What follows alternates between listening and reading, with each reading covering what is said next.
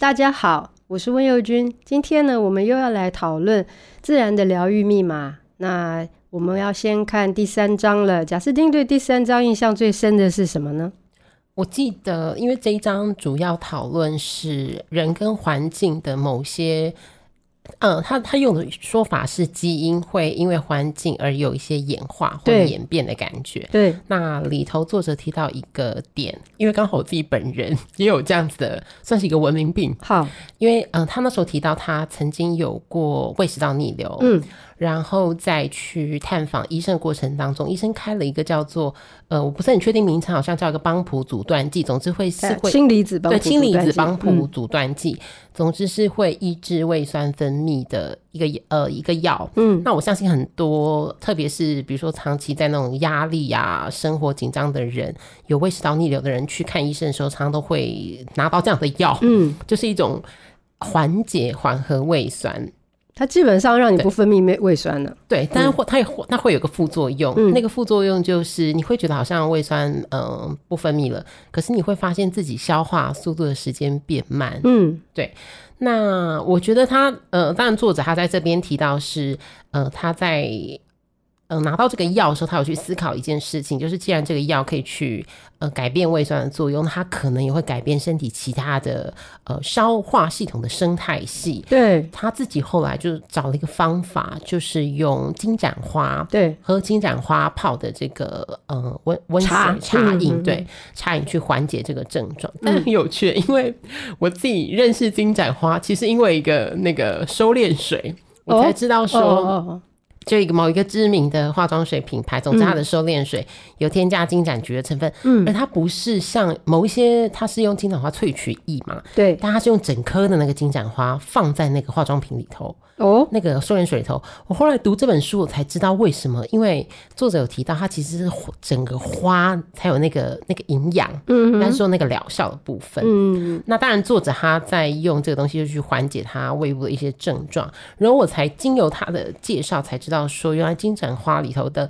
类黄酮成分是有很高的消炎的作用。对，我们芳香疗法里面也会用到金盏菊的浸泡油，也是整朵花，但不是只有一朵啦，很多很多很多花，然后泡在橄榄油里面，然后它就会释放它它的这种收敛的消炎的成分。那然后我们当然了，呃，制作厂商会把这个最后把这个花过滤掉，然后我们拿到的呢就是已经饱含了它的。呃，收敛的跟消炎成分的这个金盏菊浸泡油或者叫金盏花，那它就拿来做皮肤上的啊各种的过敏啊，或者是瘙痒啊，然后发炎啊的处理啊，就是很有帮助。金盏花非常非常有名，然后那对于那个消化道的作用是，它讲的很很很有趣的地方在，因为它一开始也是认真去用药啊，对啊，然后但是老半天也不好，这样。那结果呢？他后来喝这个茶呢，而且他用很奇特的方式喝，你还记得吗？呃，他他是不是喝完就要躺在那个床上去做？他说他慢慢的喝，每喝两口就先躺下，然后呢朝左朝右，然后背部腹部交替滚动。那我觉得这个这个东西不能够忽略它，嗯，就是很多人在用这些呃天然植物萃取的时候，他觉得帮助也不大。但是我觉得它这个用法倒不是说金盏花要这样用才有效，而是这个这个用法其实说明了一个态度。这态度是什么？就像你讲，你以前会有这个胃部的问题，是因为高压的环境。嗯，那高压的环境，呃，很重要的是你要舒压。可是如果你在用任何药物的时候呢，是用一种同样很高压的态度在使用，比方说，不管是吃药也好，或者是喝茶，那你就很着急的喝。当然，你说啊，茶饮很烫，我怎么有办法很着急喝？可是你边喝边想说，哎、我到底会不会好啊？然后这到底有没有用啊？就是我现在讲的重点在，就是你这个态度没有改变的话，你的症状的缓解也是有限的。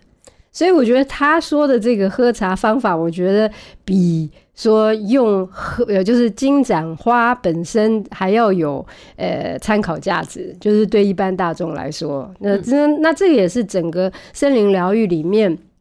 我觉得很关键的呃一个讯息，因为他讲到像呃树冠啊，就是它呃发挥的那各种的一些疗愈作用啊等等。然后树冠下面呢，你一方面基本上就是冬暖夏凉就对了啦。那呃，因为它可以把热挡掉，但是呢，它也可以把风挡掉。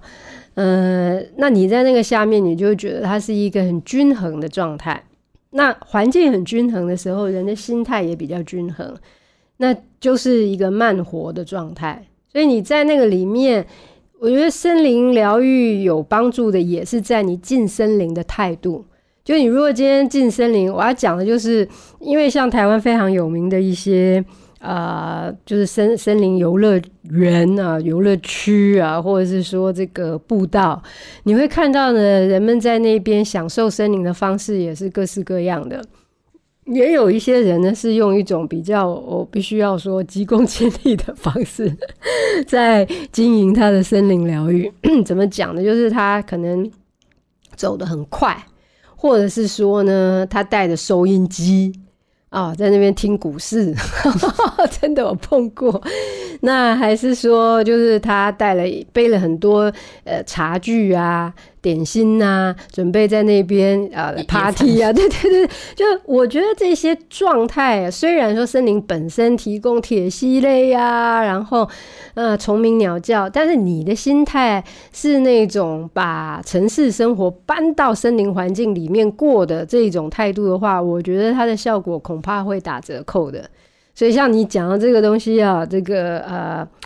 就我希望读者们读到他这这这个章节的时候，不要大家全部都去买金盏花。当然了，呃，金盏花是很好的东西，但是你如果态度上面没有调整的话，那可能它的功效呢也是会啊、呃、有限的。对啊，因为我记得。嗯，作者在这边提到一个很重要的关键，他其实其实是从呃，在某一些比如说理解自然疗法或宗教学者的观点，会觉得说他们会从一个角度解释，就是说你的那个植物会来帮助你治疗你，嗯、或是照顾你的生命。嗯、但是作者更倾向另外一种说法，他认为比较健康一点的说法应该是说。你的生命会在你有需要的时候，让你把那个关注力投注在某些植物的身上。对对对。所以在这个事件之后，他发现，哎、欸，他们家好像庭院里多了很多的金盏花。但其实我想，他家一定不只有种金盏花。没有错。对。他原话是这样讲的，他说。诶、他举例来讲，另外一个呃，就是在药草界，呃，我们比较熟悉他的著作的啊、呃，一个呃，德国的民族植物学跟文化人类学家啊，那个啊，史托尔。那他很好玩呢，这个呃，史托尔他就说，他跟作者讲说，这个起绒草治好的莱姆病，莱姆病其实是还蛮难治的，它其实是就是也是一种呃，其实是一种感染。那但是这种感染呢，那大家众说纷纭啊，有的说是蜱虫啊，然后有的说是呃其他一些呃 就是不良的那个空气循环的里面的病毒。但总之呢，他说启荣草治好了，然后他后来发现说，嗯，他家到处都有启荣草，这样，然后他就说，哎，这些植物的灵魂下定决心留在我身边。那这个是呃。呃，这个有名的这个啊，史托尔他的说法。那这这一章节里面，他其实举了很多例子啊，就是这一类很有感情的这种说法。但是作者呢，他就像你讲的，就是他其实有另外一个所谓的你你你你的讲法是比较健康的，但我的讲法就是说，可能是一个比较嗯中立客观的角度哦来描述。他他原话是这样讲，他说他把这种诠释方式呢看成是啊，那呃就是托尔在那个早晨的某个片刻，以不同的方式去观看世界。嗯，那我觉得这个就是你刚刚讲的那个重点，就是你以前没看到，你以前没有关注它，现在你关注到了。我觉得这是很有意义的，因为这世界这么大，那么我们自己的存在也是有很多面向，可是我们可能都比较很偏狭的，只关注我的业绩啊，我的爱情啊，我的猫，我的狗，就是某一些点，虽然它也很有意义，可是那个真的还不是生命的全部。虽然你想要把它变成全部啊，可是那个就不是事实。那这这一些药草之所以有效，或者整个森林都能够啊、洗涤我们，除了它客观存在的那些事实，也包括我们主观的愿意用不同的方式去观看世界。我觉得这一点，大家在阅读的时候，才不会把这本书变成是一个怎么讲那个急救手册，就说哎哎呦我那个哎看看这个森林到底对什么有好处啊，怎么怎么样？因为讲到这里了，又要提到像溪头啊。那溪头是大概全台湾的这些森林游乐园里面最生意最好的一家，这样讲好了。那我觉得大家很乐意去那里，呃，所谓接受分多金当然是好事。可是把一个地方变成是好像去做功课。就是整个森林疗愈，大家去那边哦，就像我刚刚描述的，很急忙的在那边很喧哗的在那边联谊啊，在那边呃谈笑啊，走路这个呃就竞竞走啊等等，或者说你是慢慢走，但是整整体你可能因为周边环绕着太多人了啊，所以你要呃沉浸的去体验这个森林也不太容易啊。所以讲这个话就是提醒大家，台湾还有很多森林哦，不是只有溪头。然后呢，去森林里面呢，就我觉得沉浸会是一个蛮重要的环节啊，就是你得把自己放下，然后在那个里面去体验这样。所以这一章里面，他他讲了另外一个提醒，就我刚刚虽然说建议大家不要把这本书当成急救手册哦，可是。他有一句话讲得非常真实，我还是得啊，嗯，就是复述一下了。他说：“大自然每年所提供的传统植物药物啊，就是这些各种的药草，几乎可以对抗所有的病痛。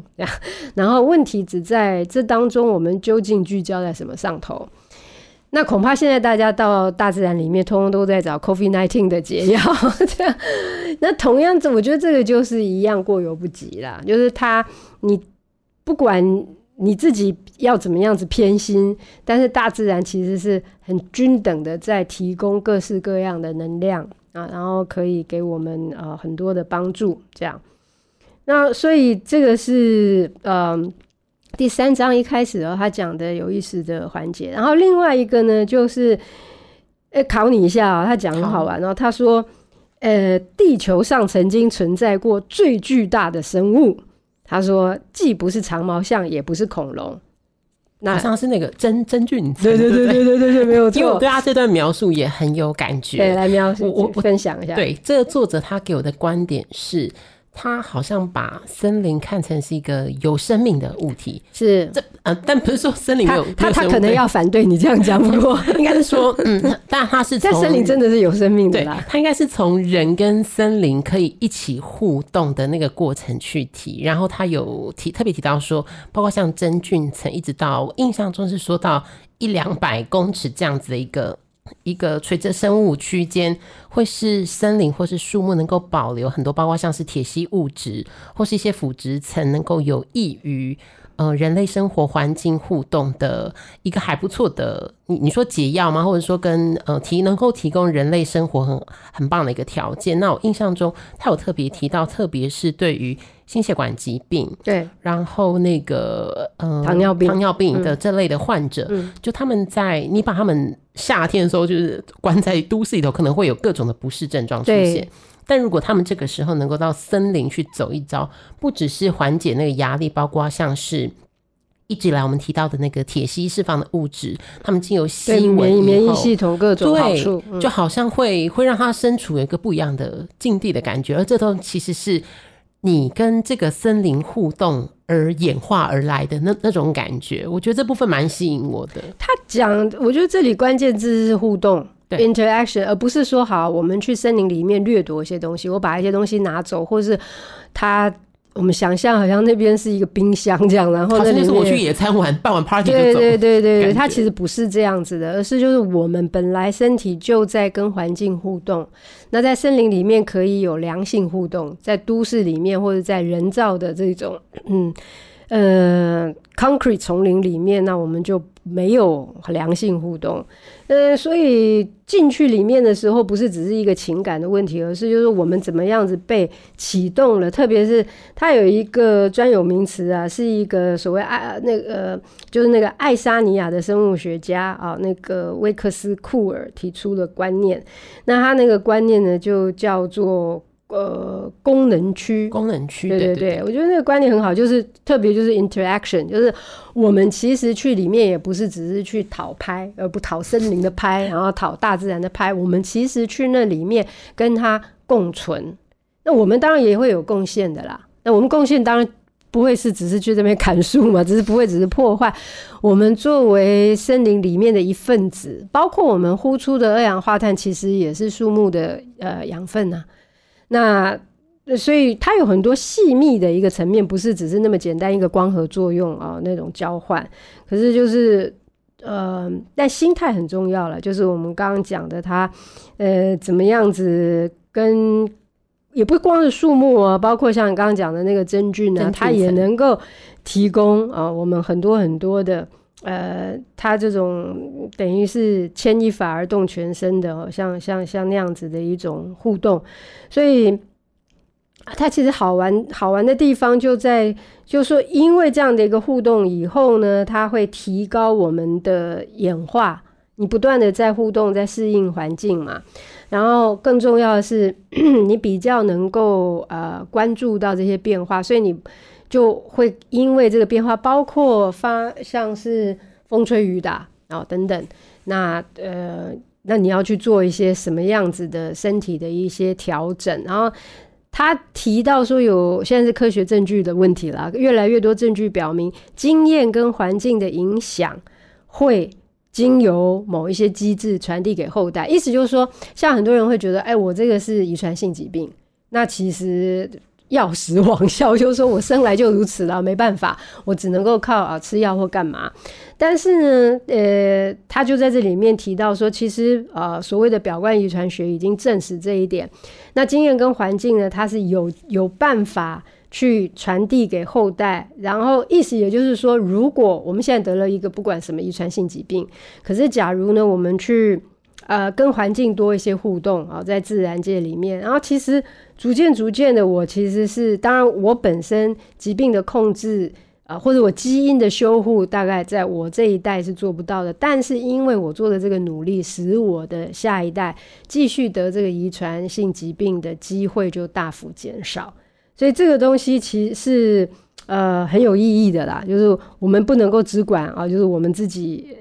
怎么样子的处理？像他就提到，像糖尿病、罹患糖尿病的风险，这个是嗯，瑞典做的一个大型研究。他说跟人们的祖父母童年时的饮食情况有关，所以我们这种遗传性的影响跟上一代有关。那么我们就要尽可能的不要再 pass 给下一代。那的一个很重要的作为，就是我们多去跟。呃，这种自然环境互动，然后借由那个自然的疗愈，一方面控制我们病情，再方面减少，因为我们自己的这种主观的参与跟努力，它也会被记住在啊，就它的它的专有名词用法叫印记，会记住在我们的 DNA 里面，然后我们下一代就基因上面啊，就是可以有这种来自环境的讯息啊，然后。呃，就懂得他他他的说法是，有朝一日人们或许会过着自己保护自己的基因组的生活，听起来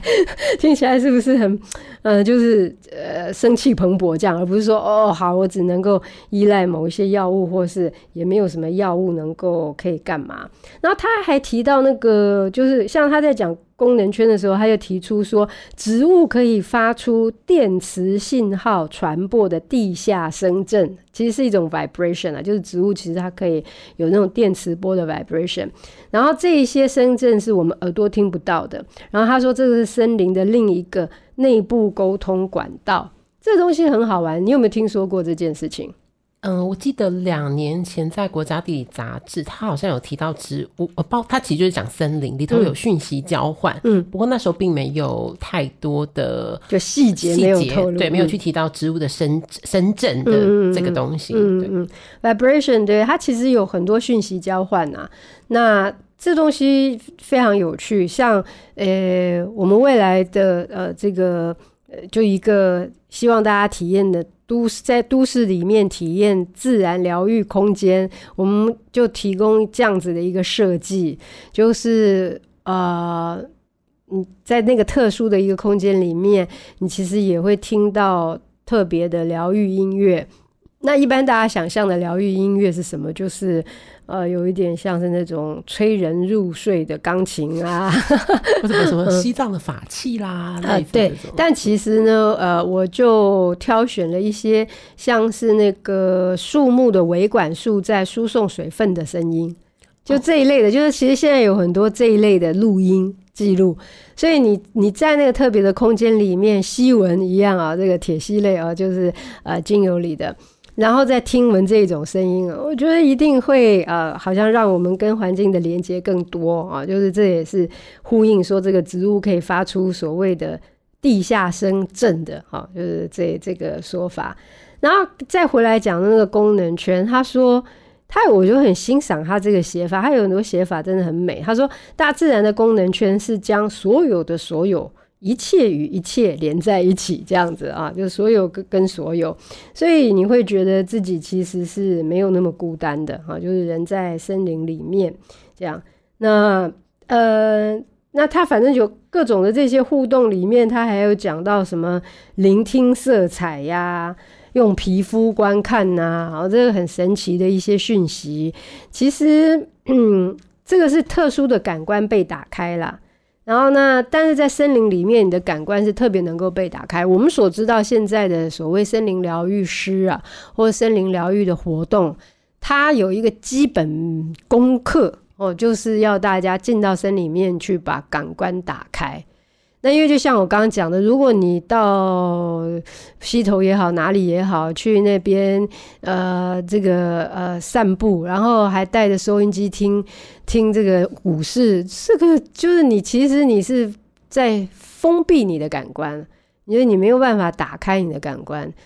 那你觉得打开感官，你自己有一些什么经验吗？就是打开感官到底是怎么一回事？嗯、呃，因为刚刚温老师讲这一段，我突然想到，他作者其实用了一个很有趣的笔法，他说这个好像是启动某个基因的活性，去感觉到这些感知。对。那温老师刚刚提到的，呃，这个故事让我想到一个例子，就是我一个朋友，嗯，他呃之前一直以为。自己心脏有问题哦，而且他常常会在半夜的时候觉得心脏快要爆炸那样痛。嗯嗯。后来他去求诊以后，他去找西医急诊，嗯，然后求诊，医师告诉他：“你心脏检查了，做了大大小小检查，他没有问题，就是没有问题。”嗯。后来发现他，是真真实有疼痛感，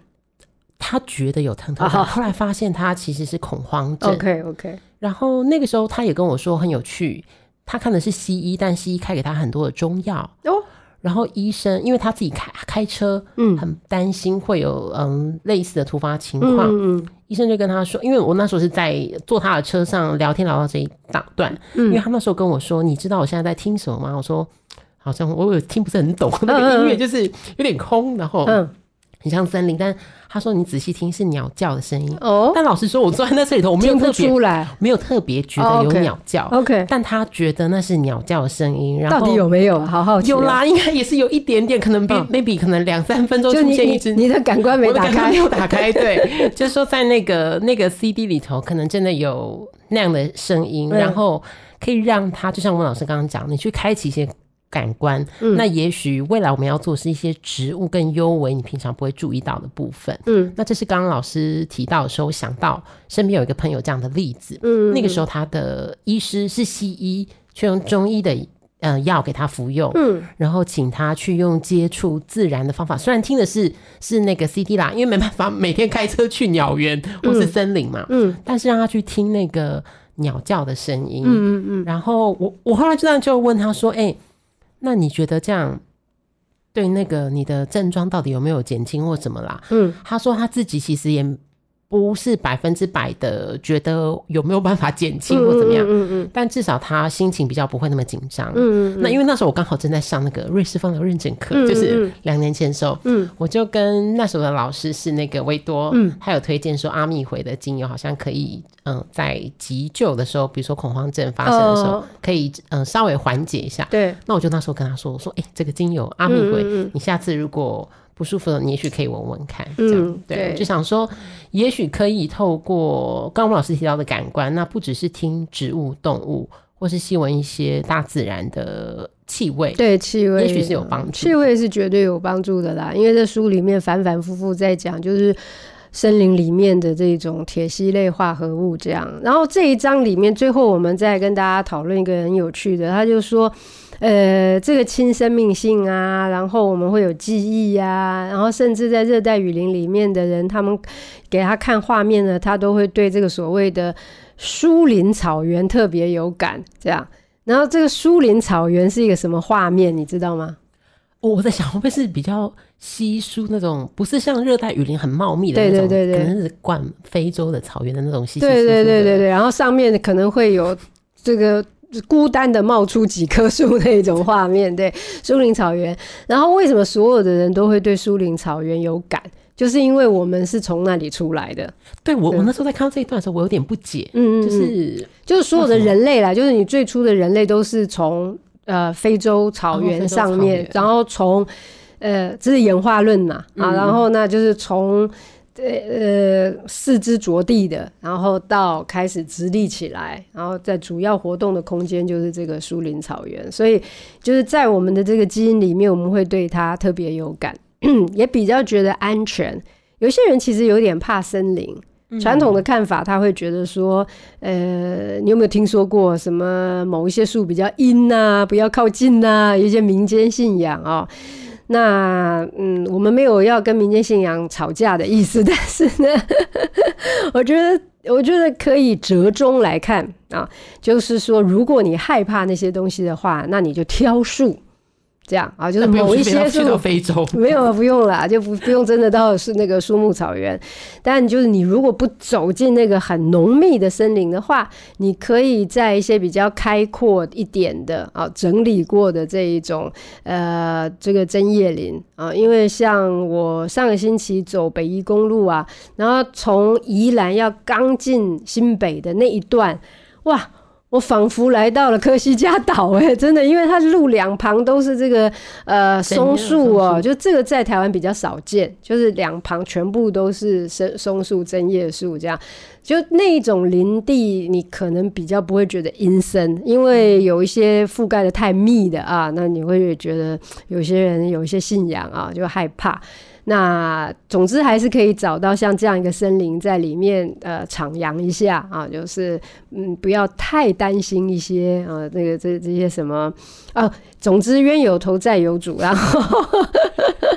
那大家进森林里面，如果啊有有有其他的一些忧虑的话，我会推荐啊，就是可以用一些充满阳。正能量的阳刚之气的啊，一些香气来护体啊，比方说像月桂